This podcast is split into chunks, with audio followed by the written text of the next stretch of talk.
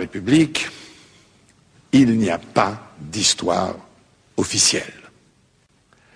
Ce n'est pas à la loi d'écrire l'histoire. L'écriture de l'histoire, c'est l'affaire des historiens.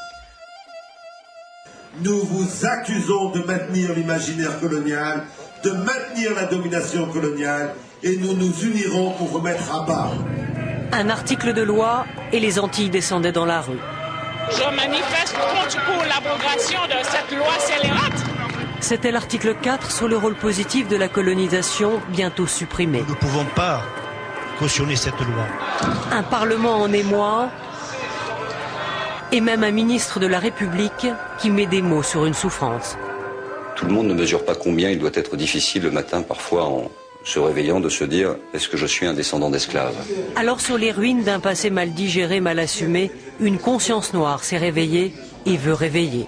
C'est le CRAN, le Conseil représentatif des associations noires, créé il y a deux mois, dont la plus grande audace est d'afficher la couleur. Aujourd'hui, il n'y a pas euh, euh, euh, que le CRAN qui a pris conscience de cette nécessité de s'organiser face au pouvoir. Donc c'est une conscience noire. Il n'y a pas d'histoire officielle. Ce n'est pas à la loi d'écrire l'histoire. L'écriture de l'histoire, c'est l'affaire des historiens. Les tenants du, communautarisme ont, tous un trait commun, c'est celui de, s'opposer en, victime du présent ou, du passé. Et euh, s'est imposé ces dernières années la figure de l'éternelle victime, et le mot éternel a, son importance, euh, sur fond donc de, haine de soi, de repentance, ce qui a eu donc pour, euh, pour conséquence de, provoquer une, ce qu'on appelle la concurrence des victimes, concurrence victimaire. Moi, j'utilise pas le terme éternelle victime, mais effectivement, je, je consacre un chapitre à la question de la concurrence des victimes dans, l'essai contre le communautarisme. Euh, il me semble que ce qu'il faut d'abord comprendre, c'est que euh, l'État républicain, euh, comme construction politique, a eu tendance à ne pas produire suffisamment de discours sur ce qu'on peut appeler rapidement les victimes de l'histoire. victimes de l'esclavage, de la colonisation, la décolonisation, de telle ou telle tragédie historique. Je pense en particulier à la déportation des Juifs sous l'occupation ou la collaboration pour le cas français. Euh, et que donc il y a eu un retour du refoulé en fait euh, à la fin des années 70, des années 80, qui a pu prendre différentes formes, mais essentiellement la forme militante.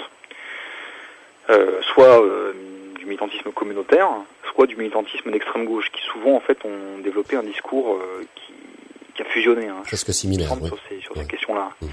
On voit en particulier que le, le discours la, la, colonisation et la décolonisation est un discours qui, en France, emprunte beaucoup à la rhétorique de l'extrême gauche. On a eu, à partir du, début des années 80, quand les responsables politiques se sont dessaisis euh, de leur, leur, prérogative éminemment politique, qui était la, la, conduite des politiques économiques, il me semble qu'il y a eu chez beaucoup de responsables politiques euh, un réflexe assez, assez facile, qui était celui de la commémoration et de la repentance, et qu'effectivement, euh, même si je reconnais à Chirac le grand mérite de ne pas avoir suivi les, Américains et les Anglais sur l'invasion de, l'Irak, je, constate que euh, si on regarde concrètement euh, ces deux mandats par rapport à, ceux de, François Mitterrand, euh, ils sont marqués quand même par une espèce de fièvre commémorative sur beaucoup de dimensions, et qu'en particulier le discours de Jacques Chirac en juillet 95 concernant la, la commémoration de la rafle du Veldiv a marqué un tournant un tournant qui a été euh, salué à l'époque par la majorité des commentateurs et des responsables politiques, à l'exception notable de quelques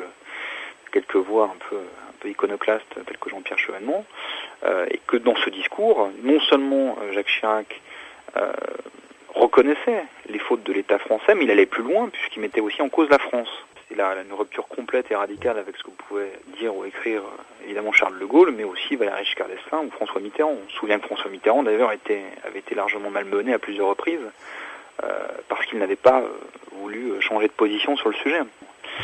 Euh, mais il me semble que quand, euh, enfin Chirac est de ce point de vue-là emblématique d'une tendance du politique, tendance très contemporaine, qui est celle de la commémoration perpétuelle, et euh, par voie de conséquence euh, de la mise en place d'un dispositif dynamique de concurrence victimaire, puisque à partir du moment où on reconnaît un certain nombre de faits historiques comme particulièrement graves, particulièrement lourds, et qu'on les institutionnalise, euh, il était à peu près à peu près évident, en tout cas relativement facile à comprendre, que on allait se voir pouvoir se dresser des revendications victimaires à non plus finir.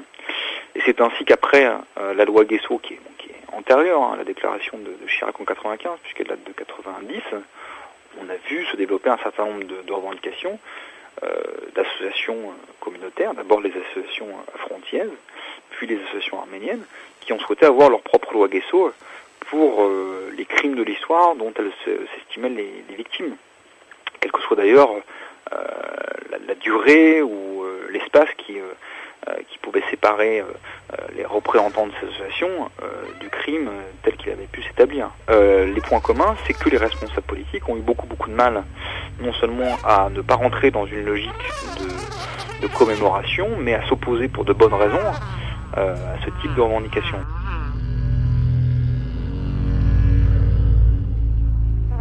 La France se fait un procès continuel. Enfin, il ne faut pas non plus négliger quand même toutes les, toutes les paroles victimaires qui aujourd'hui s'agglomèrent, toutes les mémoires. Il y a une concurrence, des victimes? Ben, Il y a une concurrence des victimes depuis des années. Ça n'est pas né d'aujourd'hui, c'est au moins 15-20 ans. Toutes les catégories sociales aujourd'hui se présentent sous l'aspect du génocide. Donc pourquoi? Parce qu'on veut endosser la souffrance maximale pour être entendu. Parce que tout le monde se, se bat pour être reconnu par la puissance étatique et pour avoir la sympathie de l'opinion. C'est la morale qui intervient dans l'histoire. C'est même, ça va même au-delà du bilan comptable. C'est, il faudrait faire un bilan comptable et en plus donner une valeur morale.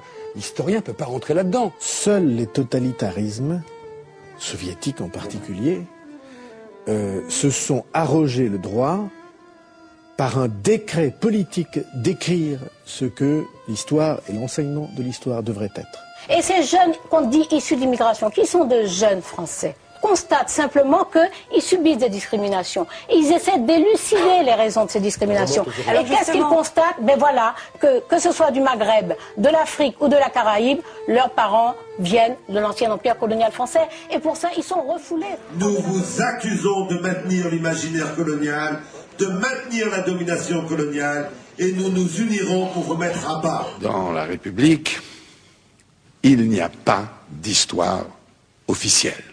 Il me semble que euh, dans le cas, là on peut quand même faire un lien avec, euh, avec l'idéologie générale qui était celle de la, gauche auparavant, euh, il n'est pas anodin qu'on soit passé d'un système organisé à gauche autour de la matrice intellectuelle de la lutte des classes, qui est aussi, dans une certaine mesure, une matrice victimaire, mais pas uniquement une matrice victimaire, et c'est ce qui fait toute la différence, vers une matrice pour le coup purement victimaire, des minorités visibles, euh, des euh, minorités victimaires qui sont organisées vraiment effectivement selon la, logique, la posture de la victime.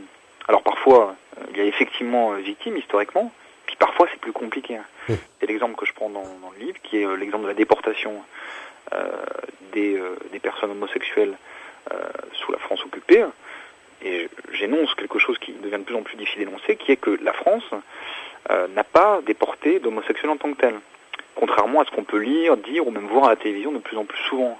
C'est-à-dire qu'on peut énoncer désormais des contre-vérités euh, sur un certain nombre de sujets qui sont pourtant extrêmement graves, euh, parce qu'on se situe dans un cadre communautaire et parce que l'esprit critique des politiques, des médias, des journalistes, des intellectuels a considérablement décru sur ces sujets.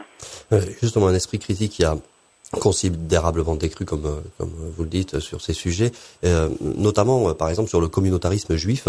Euh, et vous, vous, vous dites que euh, la matrice juive de, de ce paradigme victimaire, hein, donc euh, dont, dont, vous venez vous venez de parler, a eu pour effet de créer un antisémitisme de ressentiment. Alors, qu'est-ce que c'est que cet antisémitisme de ressentiment? Et surtout, est-ce que est-ce que c'est pas dédouané non plus des antisémites parfois déguisés sous sous un antisionisme de bonne loi? Et, et, qui n'hésitent d'ailleurs plus du tout à, à, témoigner aux juifs toute toute la haine qu'ils éprouvent à, à leur encontre Moi, je n'ai absolument pas l'existence de l'antisémitisme. Je pense qu'en France, il y a toujours un antisémitisme résiduel d'extrême droite qui reste qui reste tenace, qui a eu depuis euh, depuis 2000 globalement euh, l'émergence d'un antisémitisme d'origine arabo-musulmane sur fond de conflit européen, qui peut expliquer euh, très largement la hausse très importante des actes antisémites et actes antisémites violents en France, puis le fait que les actes antisémites sont devenus les, premiers actes racistes en France, mais un des éléments dont, je trouve que la plupart des analystes de l'antisémitisme, euh, sur lesquels la plupart des analystes de l'antisémitisme sont assez, euh, assez discrets ou sur lesquels ils ne travaillent pas assez, à mon avis, c'est l'existence de ce que j'appelle un antisémitisme de ressentiment, qui en fait est une réaction à un certain nombre de, dysfonctionnements de l'État républicain, qui tend à comment dire à, scinder les citoyens et à accorder parfois parfois sur de très courtes durées, mais des, pseudo-privilèges à des citoyens sur la seule base de leur confession juive. Par exemple, un des faits qui était les plus choquants sur les dix dernières années, c'est euh, la décision qui avait été prise par le gouvernement Jospin d'indemniser dans un premier temps seulement les orphelins de déportés juifs euh, de la Seconde Guerre mondiale. Provoqué un tollé euh, dans les associations de déportés, qui a finalement été cassé, puisque ont été ouverts deux ou trois ans plus tard, je ne me souviens plus très bien, les indemnisations à l'ensemble des enfants déportés, quelle que soit la confession de leurs parents. C'est quand même la, base des principes républicains dans ce pays. Donc ce que je constate, c'est que sous couvert de bons sentiments, au nom de bons sentiments, on en vient à être dans le différentialisme, et que ce différentialisme ne peut que créer euh, de l'antisémitisme de ressentiment. Euh, et ce qui me semble dommageable, c'est que euh, les responsables politiques et les intellectuels refusent de voir cette réalité et n'en prennent pas toutes les conséquences. Et par exemple, le fait que une très grande partie, voire la moitié du gouvernement se rendent tous les ans au dîner annuel du CRIF, c'est évidemment une machine extraordinaire à créer l'antisémitisme parce que ça donne le sentiment à beaucoup de gens qui ne connaissent pas le sujet, qui connaissent peu de juifs dans leur entourage ou qui sont simplement énervés, que les juifs en tant que tels sont un pouvoir en tant que tel en France. Ce qui est évidemment faux, mais euh, je crois qu'on ne pourrait pas faire mieux pour créer de l'antisémitisme euh, tel qu'il pouvait exister euh, il, y a, très longtemps, mais qui est un antisémitisme essentiellement de, de fantasme, qui fantasme une puissance juive. À partir du moment où on reconnaît euh, une organisation non représentative comme le CRIF et qu'on lui donne autant d'importance, on ne peut pas s'étonner euh, euh, que, que, des gens réagissent de cette manière. Ça me paraît absolument évident. Mais est-ce qu'ils est ont autant d'influence que ça? Parce que on, voit par exemple la politique étrangère de la France n'a pas n'a pas bougé d'un iota en ce qui concerne Israël ou la, la Palestine. Il faut distinguer deux choses. Il faut distinguer l'influence des organisations communautaires et en particulier des organisations communautaires juives, et puis l'influence qu'on leur prête une des hypothèses que je formule, c'est que euh, si les responsables politiques se rendent autant euh, aux euh, dîners convocations d'organisations telles que le crime, c'est parce qu'ils en ont peur. Je pose donc la question de cette manière, est-ce qu'ils ne sont pas des, antisémites qui s'ignorent mhm. C'est-à-dire que si on a peur d'une organisation parce qu'elle est juive, bon, à un moment donné, il faut quand même se poser la question de savoir quel est le fond de sa pensée. Ça, c'est le premier élément. Le second, c'est qu'effectivement, il y a des, comment des points structurants de la politique étrangère française euh, qui sont extrêmement lourds et qui ne se changent pas comme ça en quelques mois ou en quelques années.